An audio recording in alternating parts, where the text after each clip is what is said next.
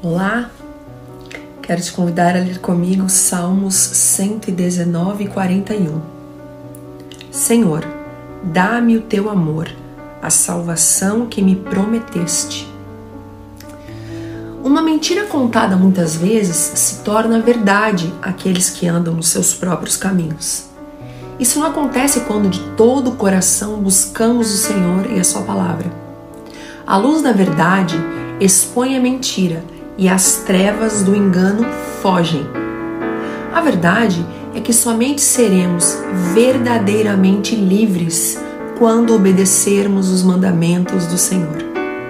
Somos escravos quando pensamos ser independentes, mas nos tornamos dependentes das coisas do mundo no sentido em que nos dominam e moldam toda a nossa vida. Em contrapartida, a palavra de Deus deve ser nosso norte e ela sim moldar nossas vidas. Mas dizem: sou livre porque faço o que quero.